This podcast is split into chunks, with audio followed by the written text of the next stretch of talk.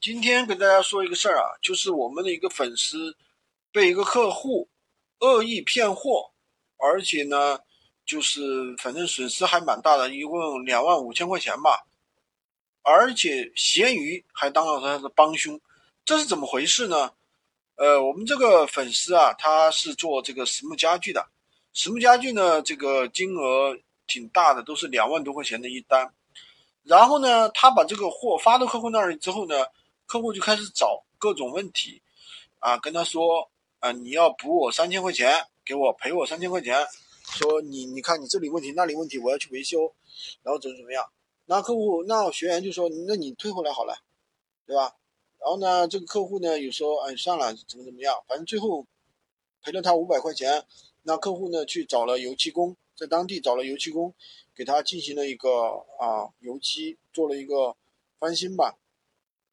然后我们学员以为这个事情就这样过去了啊，但没想到呢，这个学这个粉丝，这个买家啊，就在闲鱼上发起了一个退款，退款呢。那么退款呢？那那你就说你把那个单号填上来退呀，给你退呀。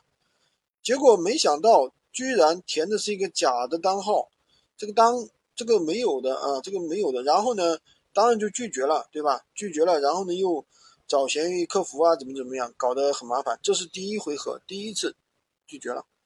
没想到隔了一段时间之后呢，我们这个客户呢又在闲鱼上发起了第二次退款。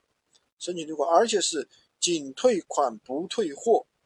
那要命的是什么呢？我们学员没有看到这个信息，为什么没有看到呢？因为闲鱼第二次发生这种退货退，第二次发生退款的话，申请退款的话，它是没有消息提醒的。所以说，闲鱼在这个事情当中呢，也扮演了一个不光彩的角色吧。那么有了，那现在怎么处理呢？那我们学员呢？首先，这种粉丝的话，可以用几个方法去解决。第一个呢，就是打电话给公安，但是公安的话肯定会说，这是属于民事纠纷，不是属于刑事案件，你去立案，你去那个法院告他，对吧？这是可以的。那么第二个方法呢，你就可以赶紧去怎么样呢？去找这个支付宝、闲鱼，就是说这个人啊，他恶意敲诈、欺诈了我的钱。